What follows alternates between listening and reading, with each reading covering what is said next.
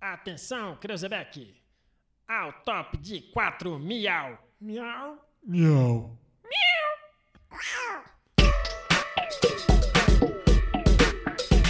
Olá, pessoal! Sejam todos bem-vindos ao Jump of the Cast. O pulo do gato.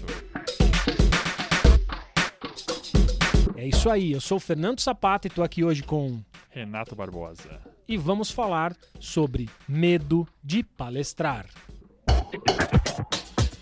É isso aí, galera. Sejam bem-vindos no- novamente ao nosso podcast. A gente vai falar um pouquinho sobre algo que todas as pessoas, ou grande parte dos profissionais de tecnologia, enfrentam, né? Ah, o medo de palestrar. É, será que você já se fez essa pergunta? Cara, eu tenho que fazer uma palestra semana que vem ou mês que vem, o que, que eu faço? Renato, eu vou além. Eu já vi gente olhar e falar assim: caramba, eu preciso fazer uma apresentação para minha equipe e já fica com medo. Pois é. Então, falar na frente dos outros, né? Se expressar na frente de muitas vezes, talvez alguém que saiba mais do que você sobre o assunto, né? Se comunicar na frente de centenas de pessoas ou até milhares, quem sabe. Isso é algo recorrente que muitas vezes as pessoas acabam passando ou não passando, porque na verdade esse medo acaba impedindo você de fazer isso que talvez você tenha vontade. E é sobre isso que a gente quer falar no episódio de hoje. Bom, quando. Há um tempo atrás, quando eu entrei na, na, na AWS, a empresa que atualmente eu trabalho, eu encontrei um sujeito chamado Fernando Sapata que hoje me dá o prazer de compartilhar esse podcast. Eu! Pois é. E graças ao nosso trabalho, é, a gente teve algumas oportunidades sem decisões de falar não, de palestrar é, em alguns eventos, né? A AWS tem o Summit, enfim, tem alguns eventos que a gente tem que fazer palestra para cliente e tá no nosso dia a dia ter que falar em público. É isso aí, Renato. E para quem me conhece ou quem já me viu por aí sabe que eu gosto pra caramba, né, de falar em público, ter esse tipo de iteração. Acho que isso tá no meu DNA, tá no meu na minha declaração de porquê. Então eu brinco com o Renato que Cara, se você me der uma caixa de sapato e um microfone, eu já vou ser feliz e vou tentar levar alguma coisa para pelo menos uma pessoa ou nenhuma às vezes. Até porque caixa de sapata tá no sobrenome, né? Mas é isso aí, pessoal. Vamos falar um pouquinho sobre medo de palestrar. É algo que muita gente passa e eu também passei, eu também vivenciei nesses meus anos de mercado de trabalho, né? Fato é, uh, tínhamos que fazer uma palestra um certo dia em Viena, na Europa. Fomos chamados para palestrar num evento chamado Chatbot Conference 2017. E essa palestra tinha que ser em inglês. Fomos chamados lá na Áustria por uma solução que tínhamos criados é, de software sobre chatbots. E a gente foi para lá e nesse caminho todo existia um, um, receio sobre como seria, né? Porque, embora a gente já tinha tido algumas experiências no Brasil e tudo mais, primeira palestra em inglês é algo que traz alguns receios. E também que, na verdade, você tinha que falar para uma quantidade de pessoas que talvez você nunca tinha falado antes. Então, foi esse o cenário que eu vivi. E aí, basicamente, algumas coisas aconteceram, né? Mas vamos entender um pouquinho o porquê que a gente sente isso, né? Eu queria falar um pouquinho sobre o porquê que eu sentia isso, porque nada melhor do que você contar a tua história, né? Como você vive a tua história. O medo de palestrar, ele através de alguns psicólogos, psicanalistas, ele, é, ele é enxergado como talvez o nosso medo de ser julgado, né? o medo de errar e os outros poderem, é, de certa forma, nos avaliar, esse medo de ter uma má avaliação, esse medo de não se expor, né? Porque na verdade é mais fácil quando a gente não se expõe. E isso é uma realidade que talvez você, meu amigo que está ouvindo, você também passe por isso, né? O medo de se expor, o medo de ter uma avaliação negativa, o orgulho de não errar, né? Quem nunca teve o orgulho de olhar para o lado no, do, do teu time de pares, né? E, e você errar, né? É, é uma situação às vezes que, é, que você se coloca e às vezes é um tanto quanto desagradável. Mas vale lembrar que o pulo do gato, se você ouviu o episódio zero, é exatamente o, diferenci o diferencial que te faz diferente do outro. Então, se você não se propor a errar, naturalmente você está sendo só mais um no meio da multidão. É isso aí. E um, um ponto importante com relação a isso, que é a, a, a exposição, né? o corpo humano ele já tem, né, de forma natural, uma proteção. Se você fizer um exercício aí, você está na sua casa agora, se você parar o que você estiver fazendo e ficar olhando no olho de outra pessoa, essa pessoa vai se sentir incomodada, ela vai se sentir ameaçada. Recentemente, num curso que eu fiz de improviso, é, tinha um psicólogo na sala e ele falou que o olho no olho, a partir do momento que você cria uma conexão olho no olho com uma pessoa, ela pode ser é, de ameaça ou ela pode ter alguma relação ou conotação sexual. Então, o ser humano ele já é treinado geneticamente para se proteger de conexões olho no olho. Então, imagina nesse fatídico dia, né, que estávamos lá eu e Renato, né, para fazer uma palestra e de fato a gente estava muito confortável em dominar o assunto ao qual a gente ia ia falar, né? Obviamente existe existia o, o, o bloqueio do, do, idioma, né? De forma natural e tem essa questão de eu vou ter um monte de gente olhando para mim, focando o olhar possivelmente no meu rosto, no meu olhar. Então isso o próprio corpo humano ele já cria um bloqueio. Isso é fisiológico. Né? Então a gente tem que ter alguns pulos do gato, né? Como que a gente se protege ou como que a gente se prepara para essa situação. Pois é. E aí o que acontece? Dentre toda essa situação, né? Tava eu, Sapata lá, e o Sapata é um pouco mais experiente que eu. Por mais que eu já tenha feito algumas vezes, eu tenho medo de palestrar. É algo que eu não me sinto confortável. Né? É, é, uma, é uma realidade. E acho que o passo número um galera, é você se enxergar, né? Toda toda mudança, ela passa por um processo de você se enxergar e você assumir uh, o momento que você vive ou o momento que você passa, né?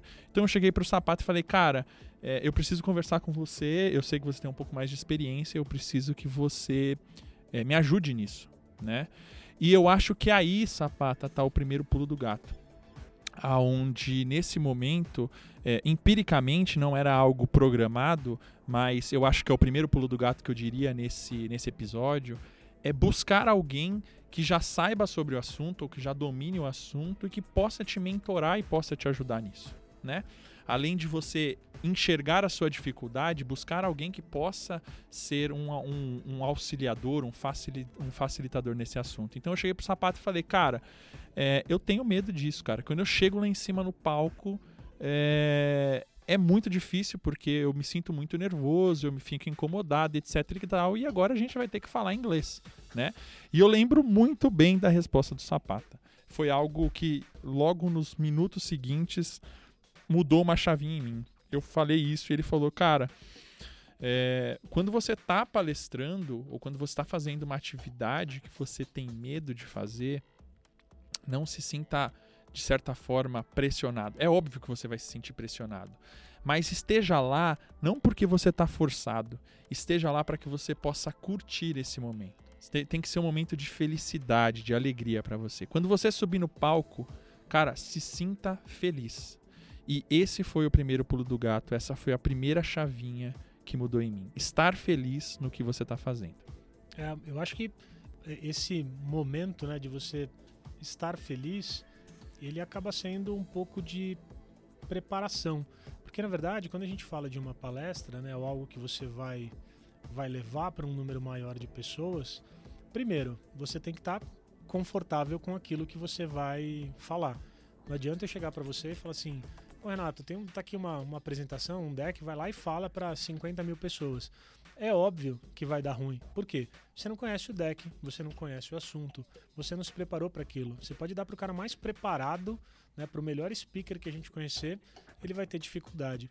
Porque na verdade é um conjunto de coisas. Né? Então, se, se a gente pedir para qualquer uma das pessoas que está nos ouvindo agora e me fala assim: me conta em cinco minutos um pouquinho da sua história todas elas vão conseguir contar a história. Umas com mais detalhes, outras com menos, umas em um minuto, outras não conseguem terminar em cinco, isso é normal. Mas eu acho que grande parte da preparação, e foi um, um vídeo eu lembro de ter recomendado para o Renato, é um TED né, de uma professora chamada Amy Curry, e ela fala sobre é, o corpo, né? Ela fala um pouquinho sobre body language e o que eu queria extrair, né, como core message desse TED é o que ela chama de posições de poder. Né? Então, quando a gente fala de posições de poder, se a gente reparar no reino animal, né, quando, por exemplo, o gorila ele quer deixar o outro intimidado, o que, que ele faz? Ele infla o peito, abre os braços, faz sons para mostrar que ele é maior, que ele é superior. Então, um grande exercício para você que palestra, você tem essas atividades, é você criar antes de entrar no palco, 10 minutos, 5 minutos, um momento seu, né? Tem gente que gosta de meditar, cada um tem o seu ritual. Eu gosto muito da abordagem da Amy, que ela fala de posições de poder, que tem a ver com coloque o seu corpo em posições que vão liberar né, hormônios, ela vai liberar um monte de coisas dentro do seu corpo que vai, você, vai fazer você sentir mais confiante. A partir do momento que você está mais confiante e você conhece o assunto, obviamente, você vai ter uma condição maior de ir para o palco e efetivamente se divertir. Você vai curtir aquele momento.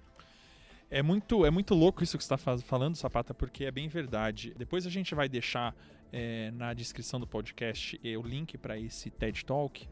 Mas o grande ponto é, que eu lembro muito bem desse TED Talk quando você me passou, que na verdade é exatamente isso, né? Quando você posiciona o teu corpo em, em, em certos movimentos que te traz essa esse vínculo mental ao poder, o teu corpo começa a liberar uma química que naturalmente vai te incentivando a se sentir poderoso, digamos assim.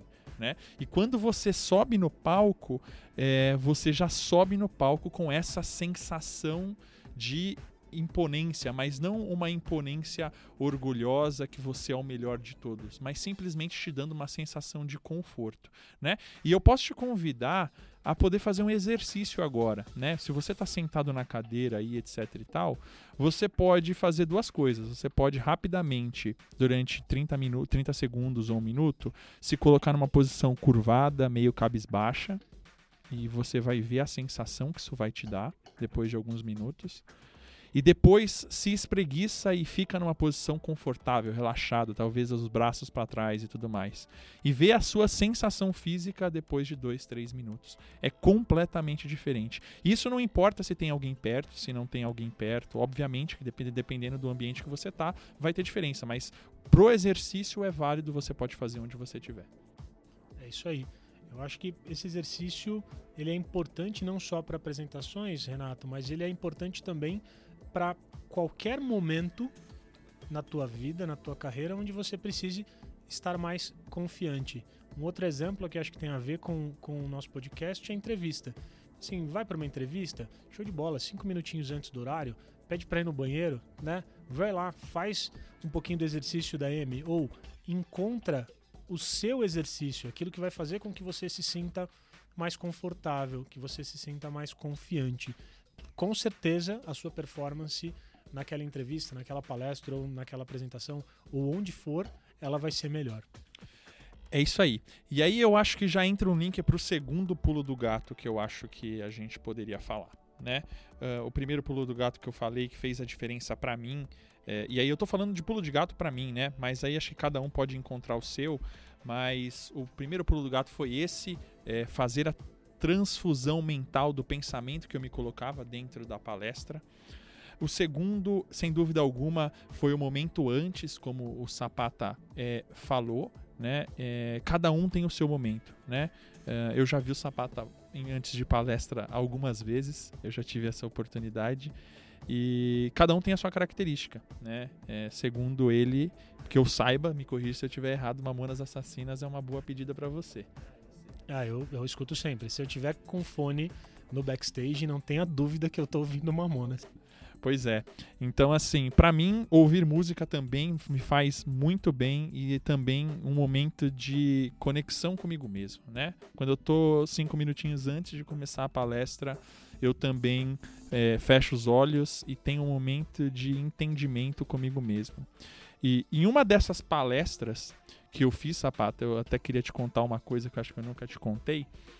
É, há mais ou menos uns dois anos atrás, depois de tudo isso, em uma dessas palestras eu sempre me sentia nervoso nesses cinco minutinhos antes, né? Aquele friozinho na barriga, só que um pouquinho além do normal. E um dia, quando eu estava nesse momento de conexão íntima, é, uma ideia muito forte veio em mim, né? Que se você foi chamado ou convidado para fazer essa, essa palestra, né? E você se preparou para isso, você sabe o que você vai falar. Para mim veio muito claro que não existe ninguém no mundo mais preparado para falar sobre aquele assunto do que você né? É um processo de confiança íntimo, né? Estar ali é entender que, cara, se você tá ali para falar aquilo, é porque você foi a pessoa escolhida para estar tá ali e falar aquilo. Então, acredite. Acredite em você que o negócio vai dar certo, né? Não, não, não se deixe levar pelo medo. Porque o medo é o que muitas vezes nos faz é, tomar atitudes diversas, né, de pânico. O medo ele, ele, ele é o que ele é o, ele é o motivador de duas ações naturais, né? Ou a fuga, ou a gente sai correndo, ou a gente ataca, né?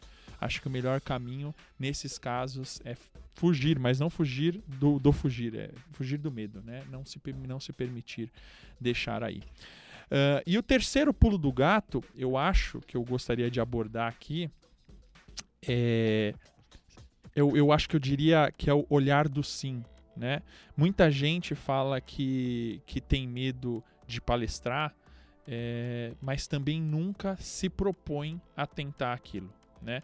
E eu acho que isso é um tema muito, muito importante. Né? Se permitir a experimentar algo novo.